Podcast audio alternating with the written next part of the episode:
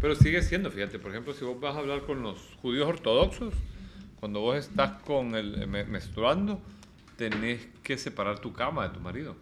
Porque si lo tocas, lo mandas a que lo bauticen. En el- la Biblia Lo dice que no puedes tocar a una mujer que está menstruando. No la podés tocar. No puedes relacionar. Es del demonio. Pues mira, déjame decirte algo. One, two, three. Déjame decirte algo. Interesante. Una, una, una. Yo leí, he leído la Biblia y una de mis conclusiones es que todos los hombres que caen en la Biblia caen por una mujer. Todos. Todos menos hasta, hasta Jesús, que no, no cae, pues, pero eh, Sansón, Sansón, Salomón. Dalila, Salomón. David, eh, casi, yo sé, aquí en el estudio tenemos acompañándonos Andrea como oyente. Va a, ser, va a ser interesante ver si solo. Si va a poder Va a ver si se, solo pues pues ya vimos que ya, ya Ya- no. ya- No. Ah, pero sí, todos escogieron, pero todos, si vos ves, todos cayeron por, por una mujer. Eso eh, estamos claros que no estoy culpando a la mujer, pero esa fue su caída. Fue, se quedaron cortos de la gracia de Dios por, por una mujer. ¿Ya? Desde Eva. Ahora, obviamente no estoy echándole la culpa de nada a las mujeres. Los culpables somos los varones. Por andar Eh, cayendo en su cara. Eh, por- por- yo he dicho en el pasado, si me pudiera capar, me caparía. No, hombre, papá, no. Ah, si pudiera caparme y No, solo no. tener ojos por mi mujer, lo haría, loco. Dame la pastilla para calmar ese, Ese deseo. ese deseo. Sí, No. hombre. ¿No? No, yo no. Yo sí. Quítame todo eso. I can live without it. And just be- Pero bueno, uno puede dominar eso. ¿Sí? O canalizarlo. O canalizarlo. Romper Que- paredes. que- ah, no, pero hacerlo broma. Hacer car- Mira- cargar mira peso, Mira que Jung, golpear un... cuando se dio cuenta que esta era una fuerza bien grande, se fue a comprar un pedazo de tierra. Y él, cuando estaba así eh, en su proceso de individuación, él para canalizar esta fuerza, él construyó una pared y luego la desmolía, eh, etcétera, y, y hacía cosas así. Entonces no Que- estoy lejos de la... No, no, pues, al menos no de lo que Jung hacía. No sé si esa es la verdad o, o No, la verdad, pues, pe- pero una buena estrategia. Ay, sí, es una estrategia. Ir a desquitarlo botando paredes. Sí. ¿Ya? Ya. ¿Ya? Dale, ponete como que ya vas a hablar. Como que ya estoy en onda. Ya... Que es bien centradito. ¿Cómo lo joder? Listo. All right. Entonces, Jung, en su proceso de indivi Individuación. Mira, Jung, Jung es un personaje. A mí me ¿Qué es individuación? cuando estás eh, uniéndote con tu sombra, cuando estás eh, eh, encontrándote con vos mismo y, y descubriendo las fuerzas. inherentes. Así lo he entendido yo. Conste que no soy experto en Jung. ¿verdad? Es uno, eh, me he acercado tímidamente porque es pesado. Sí, y, y yo lo, lo he entendido también como, o lo he visto cuando muchas personas con las que yo trabajo, cuando empezamos el trabajo, dicen que se quieren enfocar en, en ellos mismos, Ajá. como que el trabajo se va a tratar de ellos. Y, y, y lo más importante soy yo ahorita. Ajá. Creo que eso es un, un paso a la individuación. Individuación, sí. Cuando la persona, y usualmente lo ven, mucha gente incluso viene con culpa porque dicen, pero eso no es, eh, isn't that selfish, no es eso egoísta. Y yo creo que no, que no, si no te puedes, si no puedes pasar ese proceso, no Sí. puedes servir a los demás. Ok, Eh, Cuando, cuando Jung hace sus procesos, él la- tiene varios viajes bien, bien interesantes de, de conocerse, de transformarse.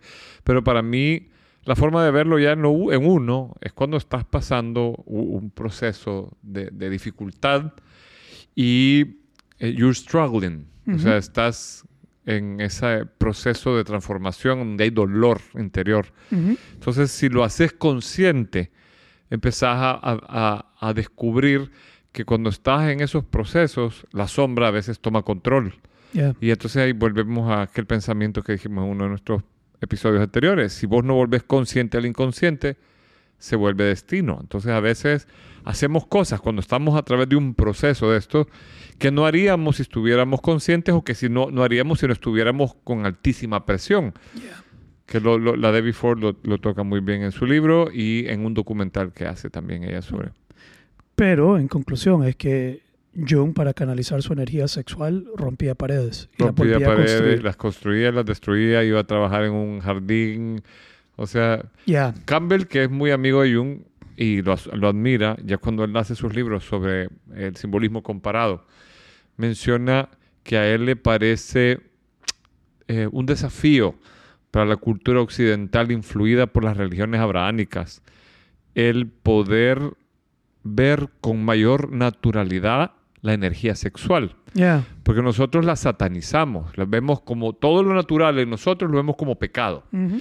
Y él compara, hace una comparación en detrimento de las religiones abrahámicas en ese momento en específico, eh, entre el shintoísmo japonés y las, las religiones abrahámicas, él habla del cristianismo en particular, que nosotros vemos como pecado el deseo, y el shintoísmo lo que dice es, es una energía que debe sutilizarse, Ya. volverse más, o sea, el, el- la mis- el mismo deseo sexual. Si vos los utilizás, es energía creativa, como dirían los gnósticos. All right. Let me, let me clap and then we go on. Let's do it. All right.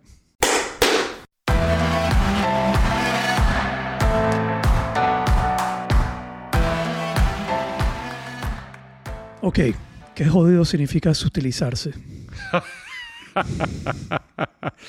Volverla más cerca de lo espiritual, si lo querés. O sea, a ver, De eh, acuerdo. si vos, vos podés tener una, digamos, desde un punto de vista como lo está poniendo Campbell, en la misma energía que te lleva a vos a decir, porque yo he leído mucho, digamos, tuve una época que me interesó mucho la relación entre masculinidad y eh, infidelidad y paternidad irresponsable y todo este rollo. Entonces había este concepto, como es lo que vamos a hablar ahora, de que el hombre, hombre eh, macho, no tiene gobierno sobre sus, no puede gobernar. Es como yo no tengo culpa, ella me tocó. Yo no tengo culpa.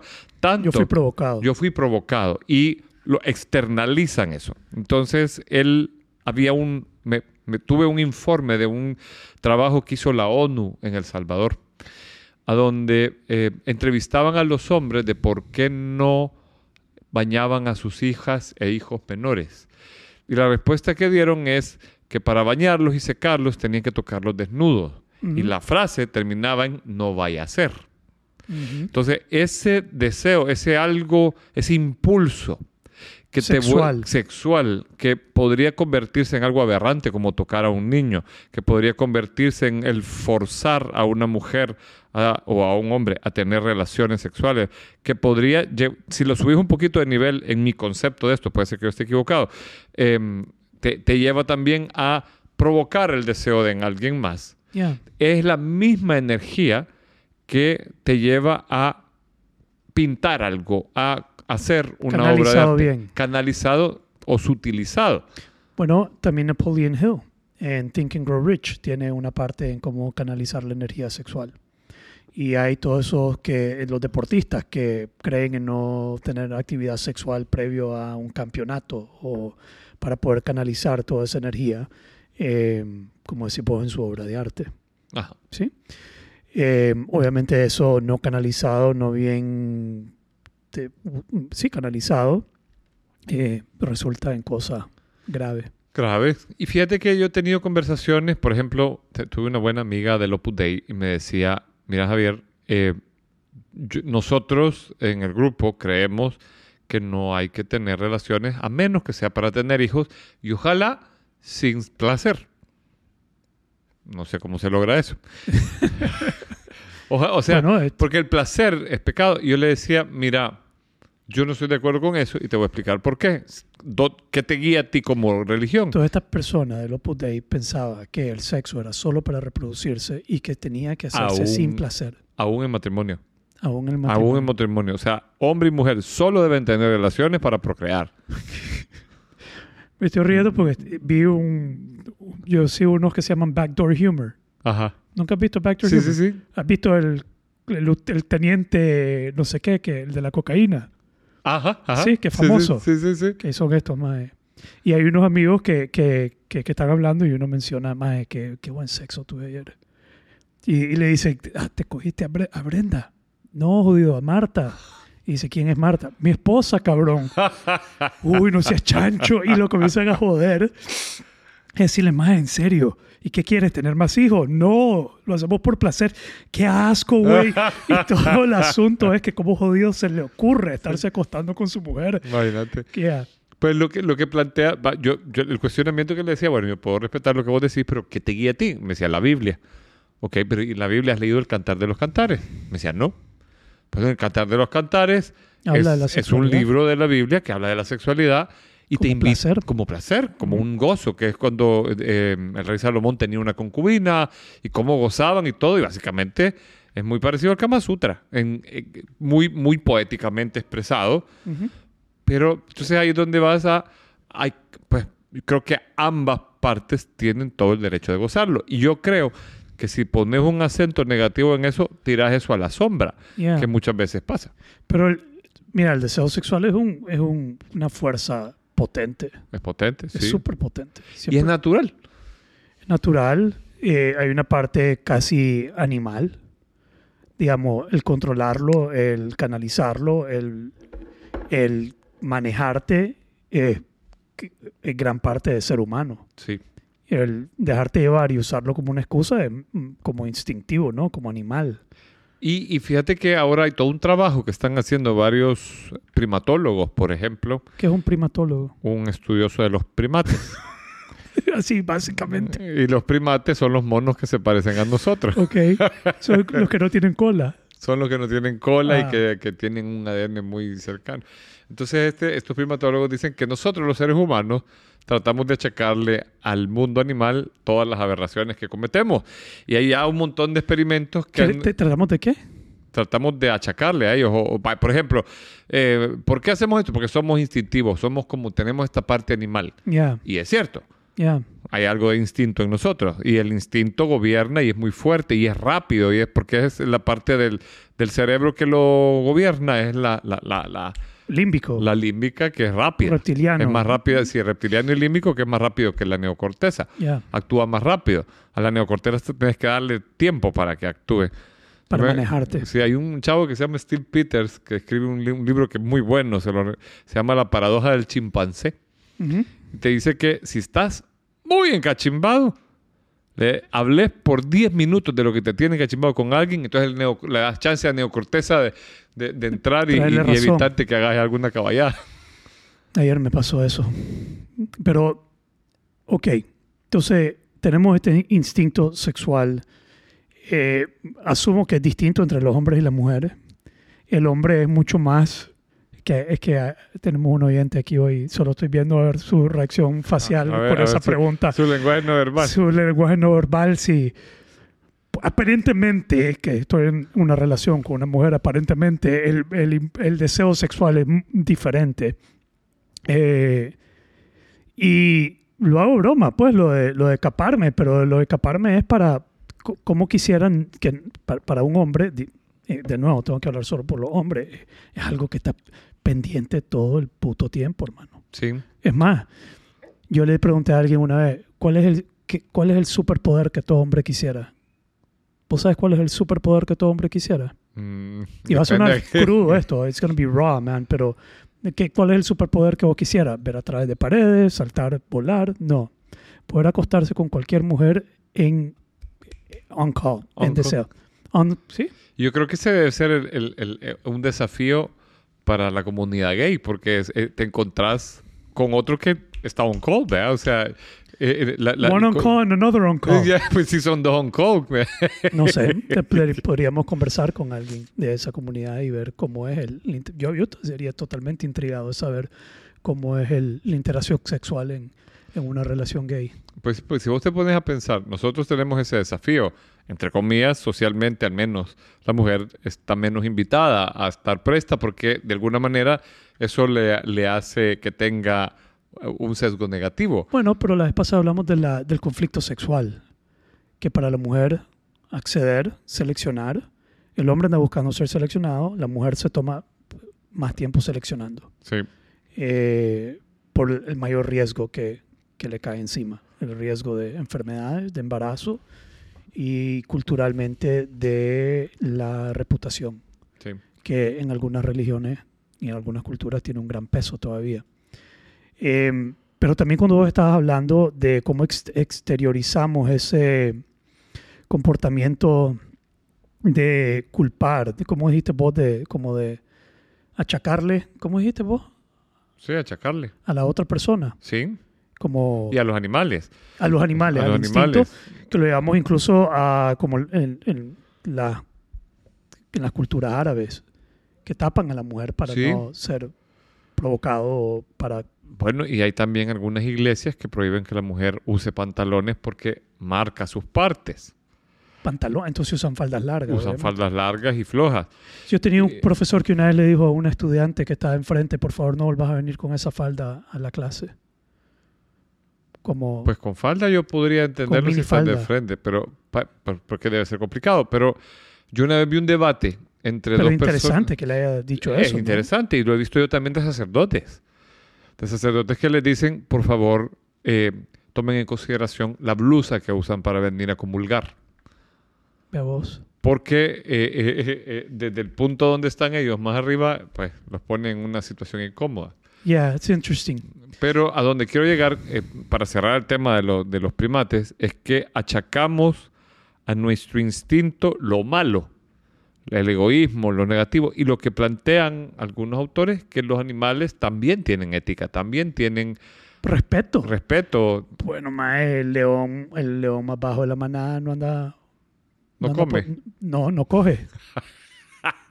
No, no coge. y por lo tanto no come Quiere también. coger, pero no coge. No coge porque no hay para y él. se comporta. No, claro, no a huevo, tenés toda la razón. eh, que hay una, hay un protocolo ahí también. Sí. Por más que tiene el impulso Pero- animal de, de, Sí. de reproducirse, No hay. si está en la parte baja de la manada, y, y- pero ahora te quiero llevar a, a cosas más sutiles. Por ejemplo, han hecho pruebas con monos, y esto en tiempos de que no había eh, todavía bienestar animal y reglamentos y PETA no estaba tan presente.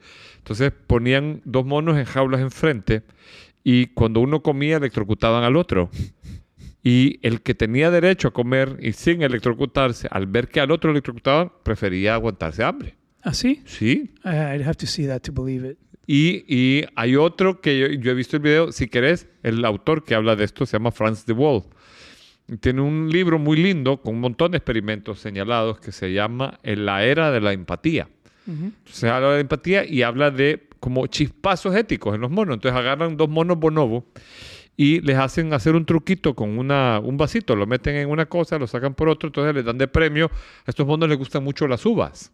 Entonces tienen dos monos enfrente, uno con el otro, y le dan un vasito, él hace la- la- la- el truquito que tiene que hacer y le dan una uva. Entonces al otro le dan uva, quedan contentos. Vienen a lo vuelven a hacer y a uno le dan una uva y al otro le dan un pepino. Entonces el que ve que le dieron uva al otro y come pepino, mm, se queda viendo extrañado. Lo vuelven a hacer y la segunda vez que le dan pepino a este, le tira el pepino de regreso al médico y, el- al- Y al- le empieza a pegar así. a- a- y dice, ey, ey, ey, espérate, estamos, te- tenemos que estar en igualdad de condiciones.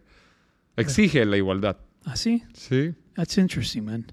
Ok, entonces, este tema de- de- del conflicto sexual, de la sexualidad, de, del- la, de la relación y eso nos lleva, habíamos hablado de que íbamos a, que ya teníamos un título para este podcast, que yo te había dicho, ¿te acuerdas cuál era el título? No me acuerdo cuál te era, pero sé, la- sé el sentido que le queríamos dar. Dicen que su esposo le pega. Ah, dicen que su esposo le pega. es Sí, cierto. eso me inspiró a traer este tema a- aquí a la mesa. Eh, estaba cenando con mi esposa, estábamos hablando y vino a la conversación una, una muchacha. Me dicen, me dijeron, pues dicen que su esposo le pega. Ujú. Y a mí me dejó en shock.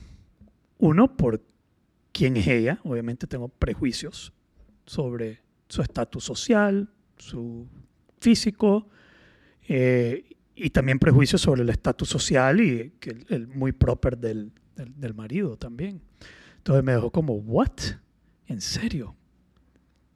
Y no sé, me inspiró a, A hablar del tema. hablar del tema y considero que es un tema que, pues, que vale la pena abordar. Sí, Y abordarlo de una manera, pues, seria, porque creo que en nuestra cultura y en todos lados, eh, no solo en en Nicaragua, en Estados Unidos, eh, la- lo- lo- las estadísticas de violencia entre parejas es enorme. sí. Incluso, estaba leyendo el libro este de, When Men Behave Badly, lo estaba repasando, es más, me preparé para hoy. Te voy a hablar tres formas que me preparé para el Qué día de bárbaro. hoy. sí. Eh, habla de estos países con mayor igualdad, europeos, nórdicos, que también se da en un alto nivel eh, la violencia entre parejas Wow. más que todo el golpe del hombre hacia la mujer. Ahora, él habla de que hay algunos que argumentan que la violencia es igual, que la violencia exige parejo entre el hombre y la mujer, solo que la violencia del hombre hace más daño, digamos, físicamente tiene un, un golpe más, más- Pero ahora podemos ver, digamos, estamos viendo eh, estos casos de Will Smith que ahora consideran que tal vez él ha sido eh, víctima de maltrato Johnny Depp también está. Johnny Depp, eh, y tú estás viendo más hombres, y que en Estados Unidos vos tenés un- una cantidad de albergues que reciben a mujeres golpeadas, pero tenés, tal vez él conoce uno para hombres, y que eh, uno es vergonzoso para un hombre decir, mi mujer me golpea. Sí, dos, la policía no lo toma en serio Ujú. no, lo, no le da la seriedad que implica. Y hay leyes en ciertos países que, por ejemplo, que ella golpeándote se rompió el dedo y el que va a ir preso sos vos. ¿Ah, sí? Sí, porque el peso de la ley se inclina más hacia la protección de, de la Wow. mujer. Entonces, eh, entonces la balanza ahí está medio eh, desinclinada, en- en- en- estadísticamente hablando, según este autor. Eh, pero sí creo que en Latinoamérica, en la cultura de nosotros, y, y hablando aquí de manera cercana, eh, se da esto de que hay hombres que golpean a las mujeres Sí. y que tienen un asunto serio con, con, con golpear a mujeres. I mean, it's like a thing. Digamos, te, te- te voy a dar una, una historia. Mi primera, experiencia pues mi primera experiencia con esto es mi papá y mi mamá. Eh, yo estoy seguro, porque me lo han dicho, porque nunca lo vi. Vi a mi papá siendo agresivo, violento, gritando, fúrico, endemoniado. Pero yo no recuerdo haberlo visto golpear a mi mamá. Sí. Yo sé que una vez en Estados Unidos estaba mi abuelo ahí, el papá de mi mamá, y sí, la golpeó. Y me acuerdo que mi abuelo agarró un cuchillo, creo que lo conté aquí una vez, no, no, No. recuerdo, no lo conté. Ok, entonces agarró un cuchillo y yo vi a mi abuelo tratando de puyar a mi papá. Al. Y mi abuela, mi mamá y todo el mundo agarrándolo. Y mi papá muy huevón, me acuerdo poniendo el pecho. Pe- pe- Mételo aquí, mételo aquí, dale. Y había sido por, por alguna vaina, pero yo no, yo vi todo eso, pero no vi el, el El acto, golpe. el golpe que... Pero sí me cuentan, me acuerdo chiquito que nos, nos escondían en el- y salíamos y la casa estaba desbaratada y mi, mi tía, que mi mamá se llegó a la casa una vez golpeada, etcétera, etcétera. Entonces sí, en mi casa se dio, mi papá golpeaba a mi, a- a mi mamá. Entonces, empezando por ahí. Pero más adelante, ya en la adolescencia, porque después ya no lo vi, no, no siguió en Estados Unidos, ya cuando yo era más grande, ya como que no se dio, ya no, no era como que dejó de hacerlo, eh, era más antes de, de irnos a Estados Unidos. Eh, sí se gritaban, se peleaban y todo, pero nunca vi eso yo, nunca lo vi. Pero ya en adolescencia fui a la casa del mar de un amigo y habían varias parejas grandes. Pues yo era adolescente, yo me fui con él y estaban varias parejas. Y recuerdo que había una muchacha, una señora, eh, una señora mayor, que llegó con su pareja, no estaban casados. La cosa es que nos dimos cuenta que el maestro había comenzado a golpear ahí en la casa del mar. Se había picado y la, la había comenzado a verguear, brother. Y eh, ella estaba fuera del cuarto con la mamá de mi amigo, platicando, eh, llorando, golpeada, digamos, golpeada de cara golpeada. bro. Y yo, I Wow. was like, what the fuck, bro? Are we gonna kick this guy's ass or what? digamos, vamos a hacer algo? Pero los adultos eran como, Ese es su problema, no no, sé. vamos a hacer nada, este- esto no es problema de nosotros. Entonces, está, y el mae, loco, recuerdo que el mae estaba y, y voy a cambiar el nombre de ella, pero eh, él estaba en el cuarto, mientras ella está fuera del cuarto, en estas casas de la playa, química Ajá. antigua, de madera y cosas así. Entonces se escuchaba todo. Entonces ella estaba afuera con, con la mamá de mi amigo y el maestro le decía, Carolina, Carolina, vení, vení, Carolina. Bolo, el maestro. Yo decía, maestro, usted es surrealist, lo más surreal que había experimentado yo en mi vida. Eh, y el maestro como acostado, me lo imaginaba acostado en la cama solo llamándola. Y si la madre entraba, era que la verguiara. Puta. Brother, era que... es like a thing. Este mae era un mae que se picaba y, y, Y le daban ganas de y le pegar. daba ganas de golpear a una mujer. Entonces, es- esa mierda me intriga, loco. Como que, que puta lleva un hombre, gracias a Dios, es algo de lo cual yo nunca he padecido.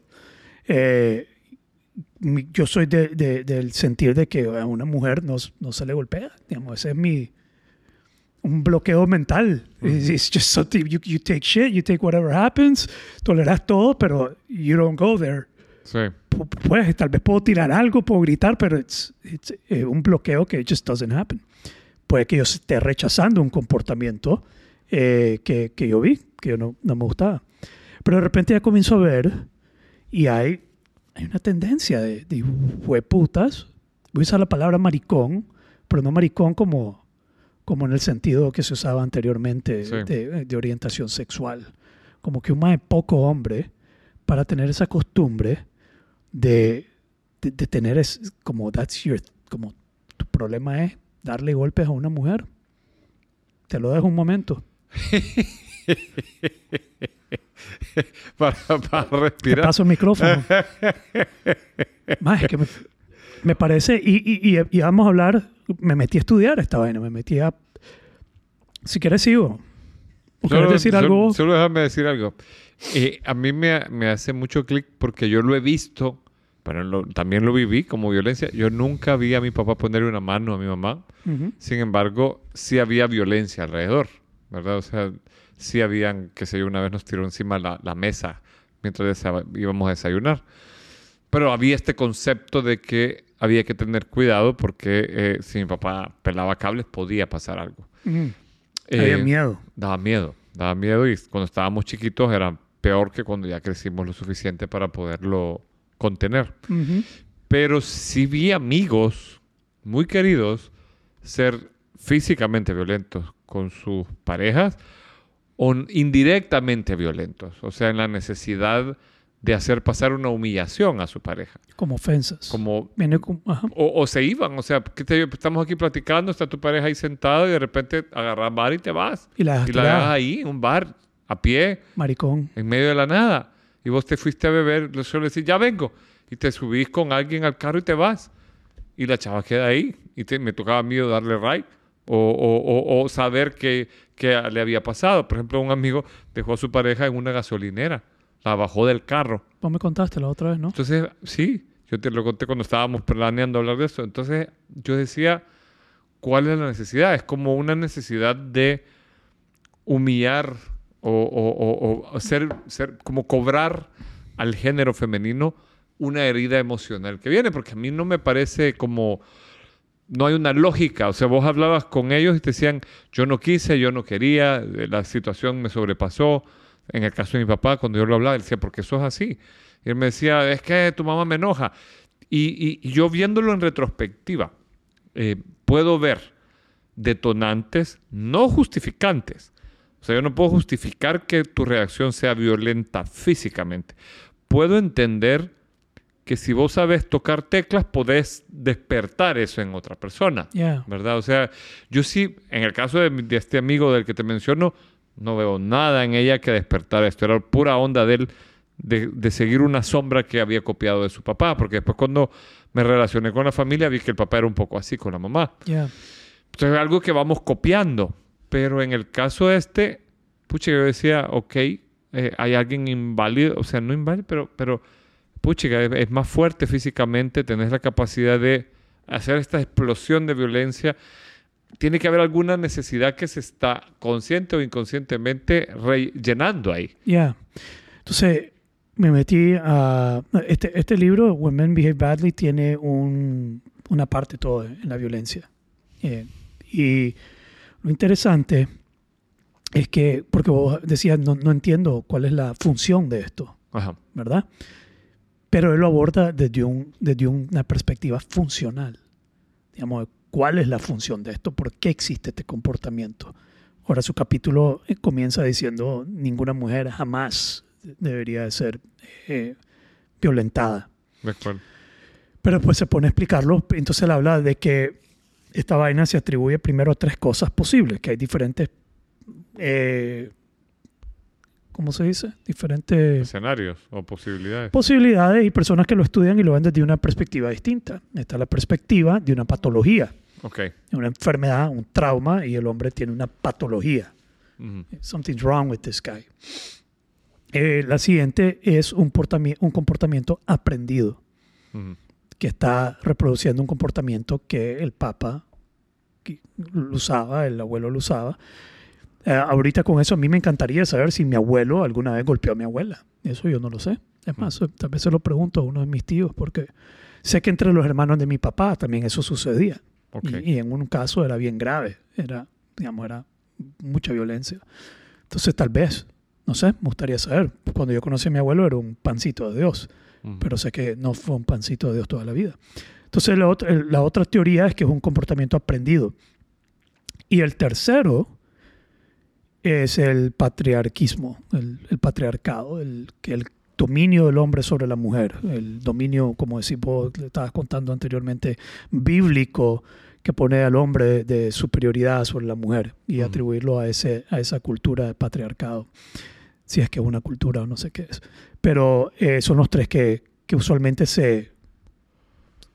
teorías que, se, que, se, que es una patología, que es un comportamiento aprendido y repetido y o que es eh, resultado de un patriarcado, algo culturalmente establecido.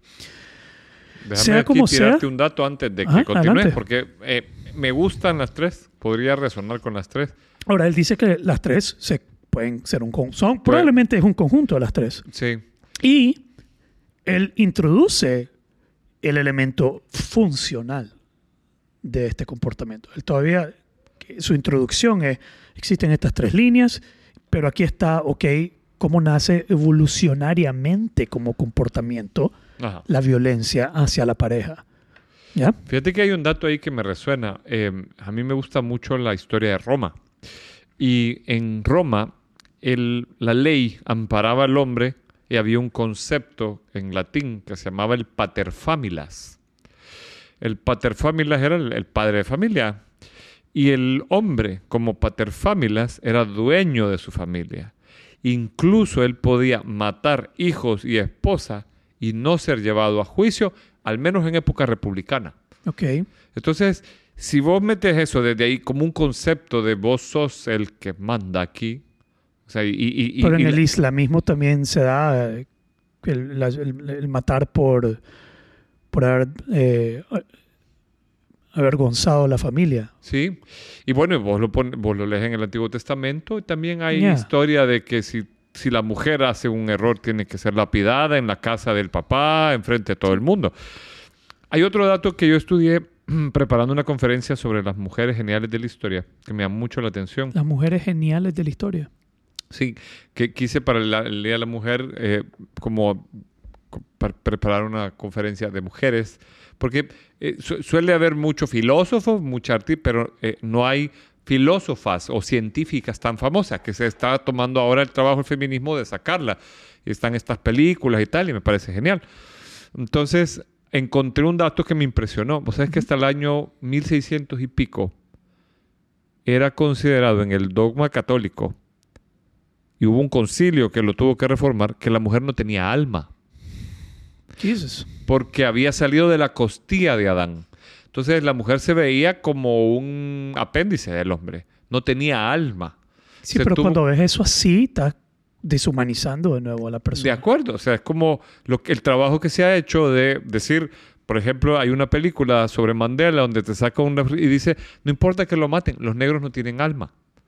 Entonces, eh, eh, eh, es eso, es un trabajo de tratar de deshumanizar para que el maltrato, o, o- simplemente Ahora, en esta discusión tratar de, yo no sé qué justificaba eso, pero, pero hay un dato ahí. sí, pero entonces, ¿qué viene primero, la gallina o el huevo? Hubo maltrato, entonces lo justificaron diciendo, ah, es que la mujer no tiene alma. Sí, eso como para eh, soy- justificarlo. O uh, hay maltrato porque dijeron, la mujer no tiene alma. Yo creo que tal vez un poco de ambos, pero un poco de- como queriendo justificar Aunque también la ese dice... comportamiento, porque después, usualmente en estos casos, de repente comienza a pedir perdón el hombre, se pone a llorar, perdóname, se me fue, no, yo te amo, eh, y en- en- No lo vuelvo a hacer. no lo vuelvo a hacer y se siente arrepentido y después es tu culpa. Entonces tiene como que la cultura, la religión tuvo que desarrollar un- una justificación para... Sí, y eso tuvo que reformarse. Ahora, en la Biblia sí está esto, de que el hombre es el pater familias y la mujer es la ayuda idónea. Yeah. Entonces ahí hay, un, hay algo que debe de...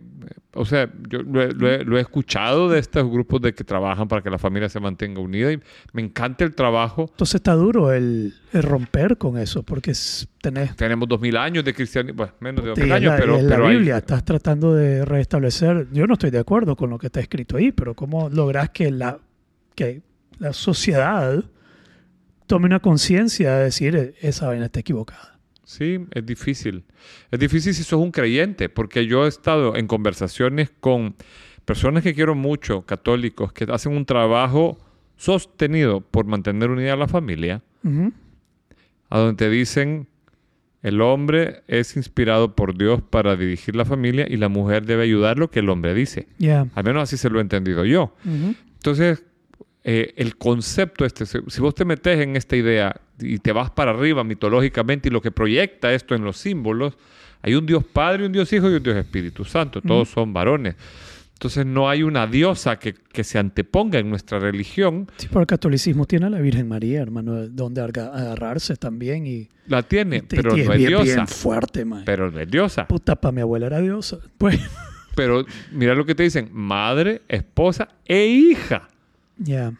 Hija de Dios. Padre. Sí, tenemos, te- tenemos un, un, un, un- un- un, no sé cómo, cómo decirlo, un paradigma, una creencia bien fuerte Fuerte, simbólica y sí. atávica. para romper con este tipo de, de, de práctica, aunque pues no, no sé, no, Fíjate, la Biblia no lo justifica, pero eh, que- quería solo decir esos tres, patología, aprendido, patriarcado. Patriarcado.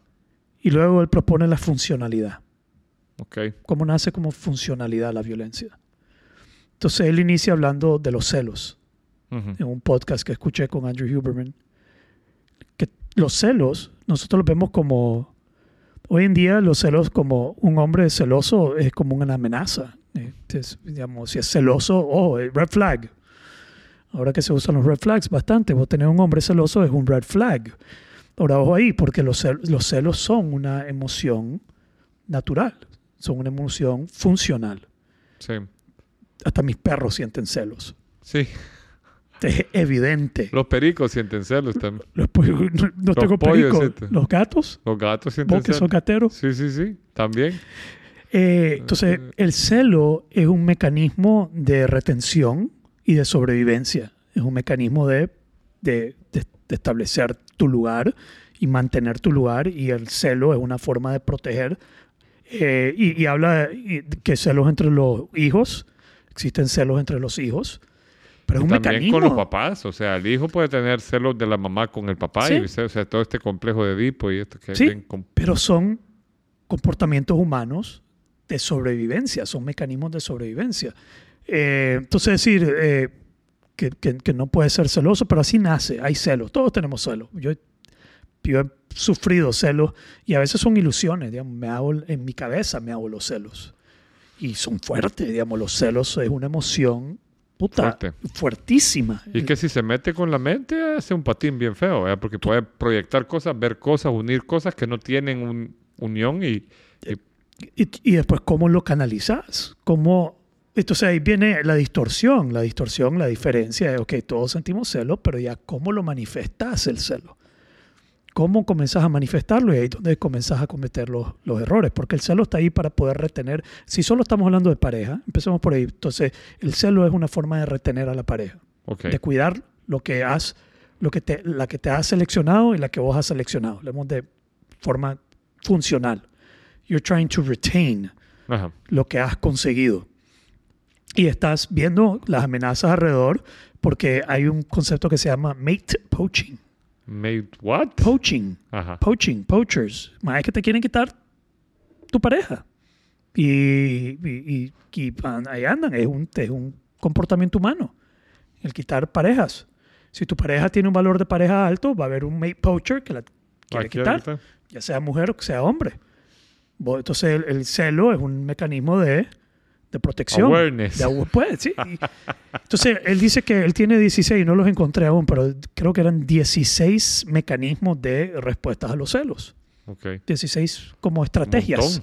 Sí, las ha estudiado este más, 16 Porque estrategias. 16 es un montón. Sí, traté de buscarlas, no las encontré. Para la próxima tal vez podemos traerlas y hablar de, un los poquito celos. más de los celos. Pero de nuevo, los celos es una puta... Incluso entre las amistades. Eh, eh, pues ves que tus amistades, si ves a alguien en, en- en redes sociales que anda haciendo algo con otra gente y no te invitaron, Ajá. te sentí Sí, excluido. excluido. Eso es celos. Sí, O- es cierto, es una forma de hacerlo. O sí, he visto amistades que se pelean y, o que eh, alguien co- consigue una amiga distinta y la otra amiga se pone hablar cosas y de repente no, no le invitan y hace, más, se comportan de una manera excluyente, una manera grosera, una manera, digamos, hay una reacción a, a los celos. Pero los celos es una forma de retener tu sobrevivencia social. eh. Pero ya enfocado en la pareja, él habla que el mecanismo más, el primero, es la vigilancia. Ajá. Ya andas vigilante. Te metes a su celular. Estás viendo dónde Y anda. ahí están todas las bromas de los tóxicos y la tóxica. Sí, así es, comenzar la vigilancia. Te metes a ver quién le- le que está comentó. dormido y le pones el face recognition para poder ver. O tener dos celulares o tener gente distinta. Y entonces eh, está la vigilancia. A ver como ¿qué, qué tan complejo es el patrón para eh, desbloquear el celular. stalking, eh, el stalker.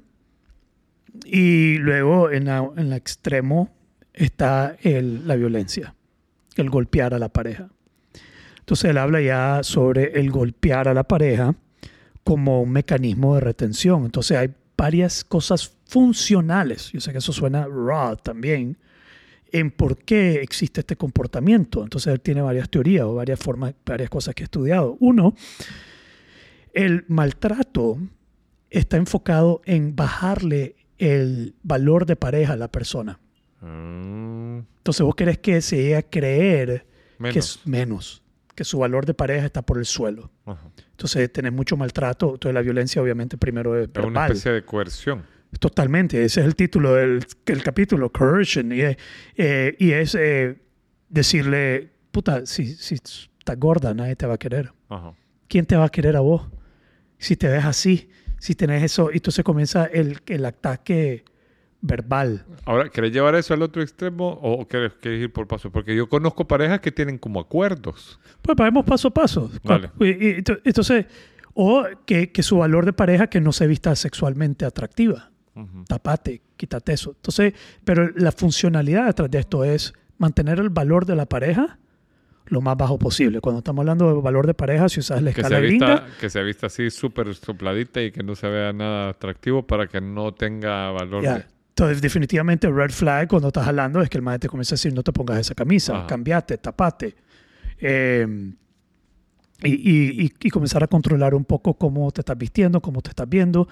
Pero, Pero luego ahí- que- ahí estoy ah, escuchando una palabra que, que- que se repite, que es con- control, ¿no? Control. Control. control y querer de nuevo bajar el valor de pareja de esta persona, mantener el valor de pareja bajo, porque eso eh, protege en contra de que alguien más seleccione o que o you get mate poached. Estás haciendo como profilaxis ahí. ¿Qué es eso? Profilaxis es, es, eh, la- lo que haces para evitar. O sea, por ejemplo, el alcohol en las manos es profiláctico antes de que te dé COVID, por Ya. ejemplo. Ahora, obviamente, este tipo de hombre tiene un, un something, algo no está bien.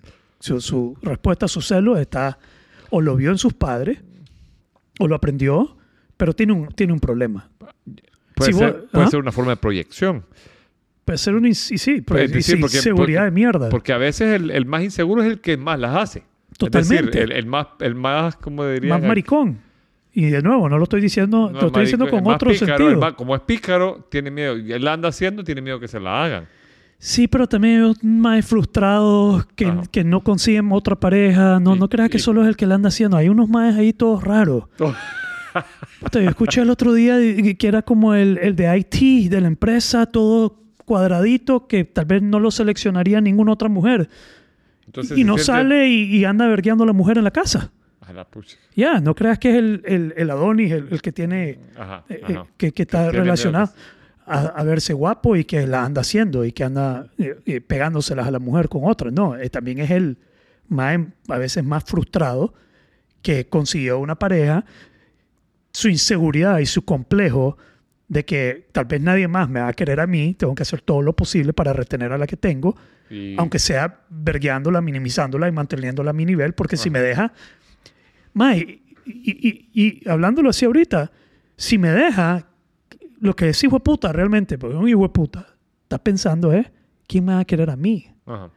¿Quién me va a escoger a mí? Digamos, el que tiene la cagazón de que nadie lo va a escoger a, a- a alguien es él. Es él. Y está proyectando, probablemente, esta es mi teoría, estoy elaborando una teoría aquí en vivo, está proyectando su inseguridad sobre esa otra persona. Por eso digo la palabra maricón, no lo estoy diciendo como, de nuevo, tengo que corregir, es como menos hombre, una masculinidad frágil, una masculinidad insegura, eh, na- nada que ver con orientación sexual, es un más menos hombre, menos, menos masculino, menos seguro, Ajá. que y, y probablemente se puede dar en los casos como decís vos, que también eh, es un, es un Un Adonis, Un que, Adonis que- que que sabe que lo está haciendo y tiene- proyecta porque piensa que se lo van a hacer. Entonces tenés el, la vigilancia a la violencia, esa violencia va con palabras, minimizando a la persona, bajándole su autoestima, que ya te voy a decir otra forma que me preparé. Además de releer esto, reescuché el podcast de Huberman, pero me fui a almorzar hoy con una amiga que estuvo en una relación de abuso. Ok. Digamos que fue, se salió, tuvo varios años en una relación hasta que se fue. eh, y yo le, le pedí si podía preguntarle sobre eso y si podía hablar de su caso de manera anónima, pero yo quería tener también en- un poco de su experiencia so- sobre esto. Entonces ella, eh, el que te tapen, que no te pongas eso, bajarle la autoestima, nadie te va a querer, te ves fea, te ves gorda, te ves espantosa, qué estúpida que sos, digamos, el minimizarlo, pero lo que está haciendo es bajándole su, su, su confianza, su Ujú. seguridad, eh, y, y que eso desbarata a, a una mujer. A cualquiera.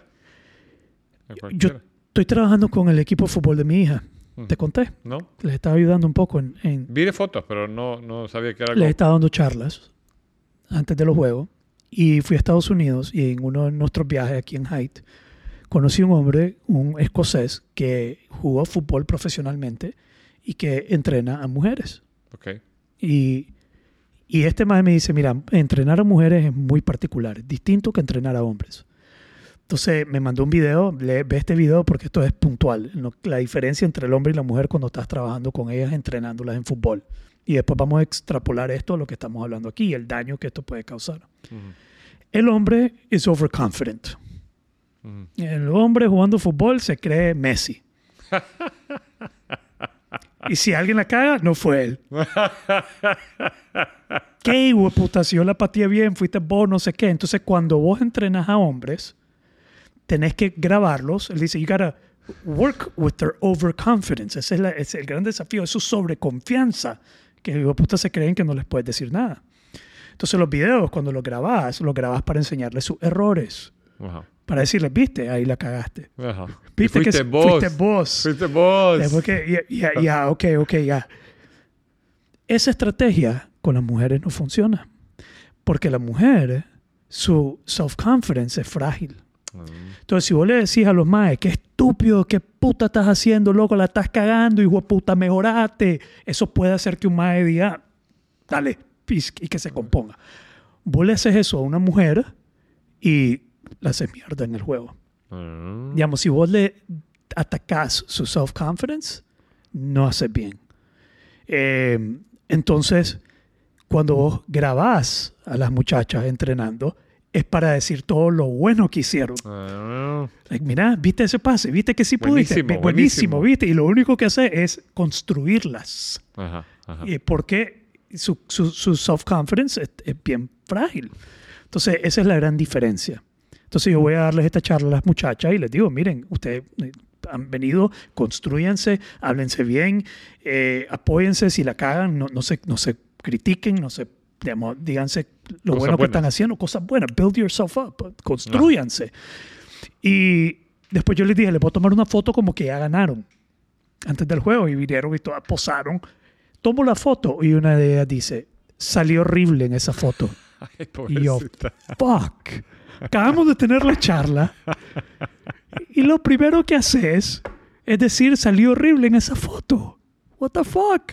Nada, aprendieron, pues, te- más que una charla. Pero fue muy revealing de... Entonces, si una mujer ya está trabajando con eso, frágil, y tiene un hijo de puta que la está diciendo que es horrible, que es gorda, que nadie le va a querer, que qué puta va a ir a hacer, que, y, y volándole verga verbalmente, y después no solo eso, sino que físicamente, puta, ¿te imaginas hasta dónde lleva a esta persona? Sí.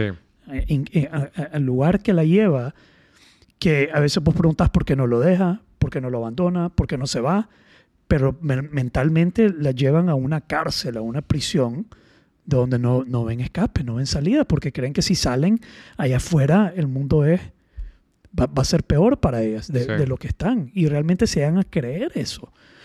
Eh, Sí, yo leí en un libro sobre codependencia que hay relaciones que se vuelven tan abusivas que la mujer o la persona que está siendo abusada, en el caso que yo leí era una mujer, decía, hoy no me ha pegado, quizás me quiere menos.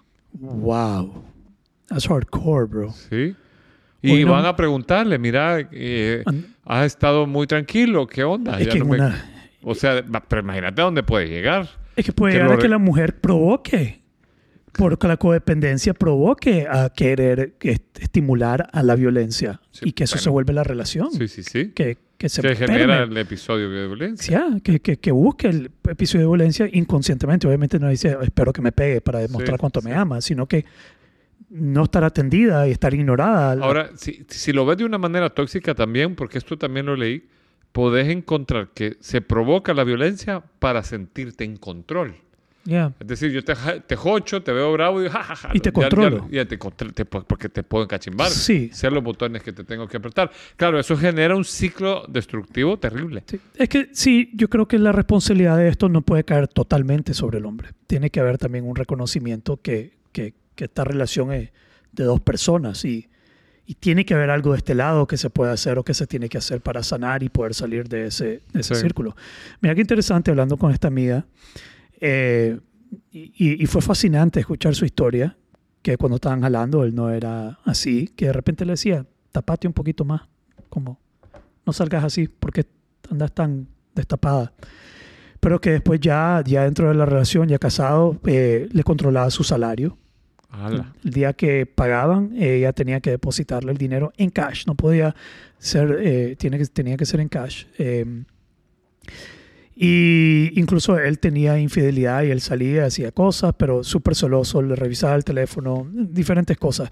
Eh, y eh, ella, lo que culminó, lo, lo que, lo que lo llevó al, nivel más alto esto, según lo que ella me explicó, fue el día que decidió que no iba a depositar su salario. Pues que, que estaba harta de, eso. Y llegó a la casa y él le preguntó, ¿y, y el dinero? Me dice, ¿sabes, ahí está. ¿Sabes qué anda? Sácalo vos, hazlo vos, whatever. Y boom. La comenzó, ese endemoniado, a agarrar a patadas. Ella pensaba Wow. que iba a morir. Y lo que pasó en esa vez es que su hijo se involucró. Su hijo se metió a defenderla. Y el hombre lo empujó y se golpeó, se golpeó la cabeza. Entonces ahí fue donde ella vio eh, el riesgo para... Ya no solo para ella, Sí, que pero hasta si no hubiera sucedido eso, ella dice que probablemente se hubiera seguido quedando en la relación. Que hasta Wow. que vio eso fue que decidió, ok, esto es un riesgo para mi hijo. Eh, Y, me el hijo era de la misma relación. Sí, era la misma relación. Y, y esto es lo más duro, que esa noche, él, después que se le pasó, perdón, esa noche se acostó con ella. Obviamente ella no quería acostarse con él. Esa noche ella queda embarazada. Ah, la grande. La noche que ella lo deja, queda embarazada. Ahora, que le dije, esa noche te violó. Pues, Sí, ¿ya? de buena manera. ¿Vos sabías que habían leyes en Estados Unidos que protegían a los maridos de violación entre parejas? ¿No? ¿Sí? Que vos podías acostarte con tu pareja a la fuerza y no, no ibas a la cárcel. What? Ya. Para que veas cómo ah, pues hay cosas que han que existían que te quedas como what the fuck. No podías violar a tu pareja. Protegían al hombre. Probablemente usaban la Biblia para Sí. sustentar esa vaina. Qué lo que era. Yeah, bro. Eh, se daba por hecho que vos estabas en una relación y había como cierto derecho, me imagino. brother, sex without consent to me is the sorriest thing in the world. Yes. It's like, yo no, yo le temo a eso. Yo le temo, yo le, le temo. Le, le tengo un I, I don't want sex without consent. Sí, pues sí. Y creo que consent es el, es el, el acto más maravilloso del universo. Es el valor. Sí, decir que sí, como sí, te acepto, me entrego, me abro. Y como decías vos al inicio, ver el sexo como una maravilla, como una cosa gloriosa y natural Sí. y no como un pecado ni nada, pero e- e- ese acto de, de consent, de decir que sí y, que- y que exista mutuo consentimiento e- en el acto, para mí es un, es un, no sé, yo creo que los ángeles cantan en el cielo cuando eso sucede. ¿Ah? The angels rejoice. Ah, yes, sex will be had, and everybody's into it. It's it's up. Everybody's up for it. Ajá. All ten people are. no, all ten of them are happy eh, having sex. Pues sí, hay ni modo. Si los 10 están contentos, ¿quién dice que no? ¿Quién dice que no? Se debería celebrar. Pues sí. We have 10 consents. 10, 10 acts of consent. Pero lo opuesto debe ser una, una aberración, como una aberración, ¿cómo se llama? Sí, Aberración, sí, una, una, una- lo- lo- los ángeles deben de frown upon, like bajar la cabeza y decir, Ah, fuck, what a loser, bro. This guy, this guy doesn't fucking get it, does he? sí. He just doesn't get it. Yeah? Es como cuando yo veo a alguien que lleva una camioneta a la playa y pone música de reggaetón en la playa en un atardecer. I'm like, this, Ah, sí. fucker just doesn't get it. Sí. ¿Ah? Estos idiotas no entienden. Sí, sí, sí. ¿Ah? Es algo, algo similar así. Eh, ya, entonces eso sucedió y quedó embarazada. Y, y, y después pues, me contó todo lo que pasó, pero, pero por ahí va, hermano. Eh, es un acto, una, una cosa lamentable que eso se da. Pero de nuevo, este Mael lo propone, están las tres explicaciones y luego está, ok, entenderlo desde la funcionalidad, porque si lo entendemos desde esa perspectiva, entonces quizás podemos atenderlo mejor. Eh, para mí haberlo traído aquí a la mesa es hacer conciencia de esto y tal vez yo estoy seguro que hay una mujer que nos está escuchando ahorita que probablemente su marido le pega Sí. y yo estoy seguro que hay un hijo de puta que está escuchando ahorita que le pega, a su mujer, y que anda muy lindo, proper, vestido, elegante, eh, por ahí, por la sociedad, haciéndose el no sé qué y detrás de las Y- puertas está de maricón. Y que, y que, se, y que en, en público se ve bien apropiado con la pareja y que eh, todo se ven bien relevantes socialmente. Ya, pero de repente ve, yo tenía un amigo que le decía a su esposa unas cosas que I'm like, what the fuck, my- mi esposa me pega, loco. Y mira que debe pegar duro porque hace bastante ejercicio. Mi- le decía, estúpida, qué estúpida que sos. ¿Qué estás, qué estás diciendo? ¿Qué, ¿Qué es eso? Mike, cállate, cállate, qué estúpida. No opines. Y brother, y enfrente de todo el mundo, loco. I was like, Y ella se queda callada. yeah, we should go. We should like, ella se queda callada. Muy triste, lamentable, loco. Pero eso es la violencia de minimizarla. Y esa es la inseguridad de, del hombre Sí. y de, y de su pequeño... Tal vez la tiene pequeña. Ahora, vos sabes que... Tal vez la tiene pequeña y es la única mujer que le aceptó que la tiene pequeña. Tal vez hay una correlación, deberíamos de estudiar, agarrar a todos los más que le pegan a las mujeres y que la enseñen. que le- se la vas a medir. Y se la vamos a medir y vamos a decir, ¿ves? Ahí está. Ahí está, esa es la... Ah. Ding, ding, ding. Tal vez es cierto. Ahora, fíjate que eh, yo creo que bastante de esto hay. La, la vez pasada lo platicaba con unos amigos. Teníamos, tenemos un amigo que lo que se ve, ellos están recién, recién hechos pareja y tal, tienen sus añitos. Y platicamos que él, a pesar de que es una persona educada, es bastante machista con su pareja. Y Educado y machista. Está mal educado. Por eso te digo, o sea, vos ves una persona buena, buena gente y tal, pero cuando ves la relación, cómo manejan su relación, ya vos ves, te voy a dar un ejemplo, le dice, podés eh, andar, andar a hacer tal cosa. Y ellos están comiendo y, y- y tal, y ella se tiene que levantar a hacer tal cosa porque él dice.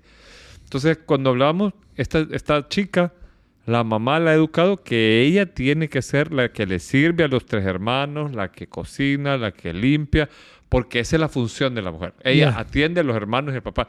Entonces yo digo, esa, o sea, es una construcción que requiere de reflexión desde la familia. O sea, si vos has vivido esa construcción, Ujú. eh, el- la persona que nos está escuchando dice, ¿por dónde empiezo?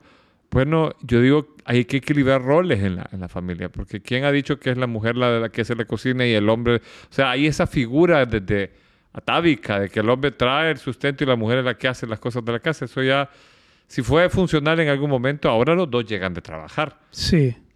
Pero uh, qué bueno que mencionas eso, porque eh, mi amiga me dijo que cuando esto pasaba, la mamá le decía que se quedara con el marido, ¿Sí? que a toda costa se quedara con el marido, que el divorcio era, como era súper católica, y, am- amorcito, tenés que quedarte con tu marido, tenés que resolver, tenés que ver cómo hacer, y no la apoyaba, bro.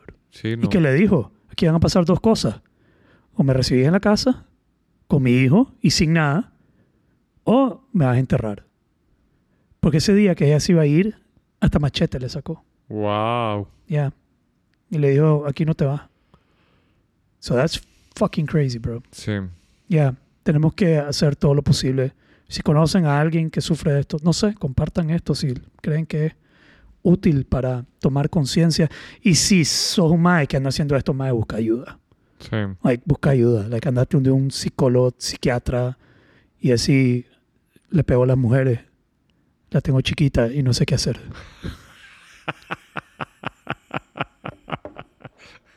Es más, es más digno hacerte una operación. Mae, sí, pues, si eso es.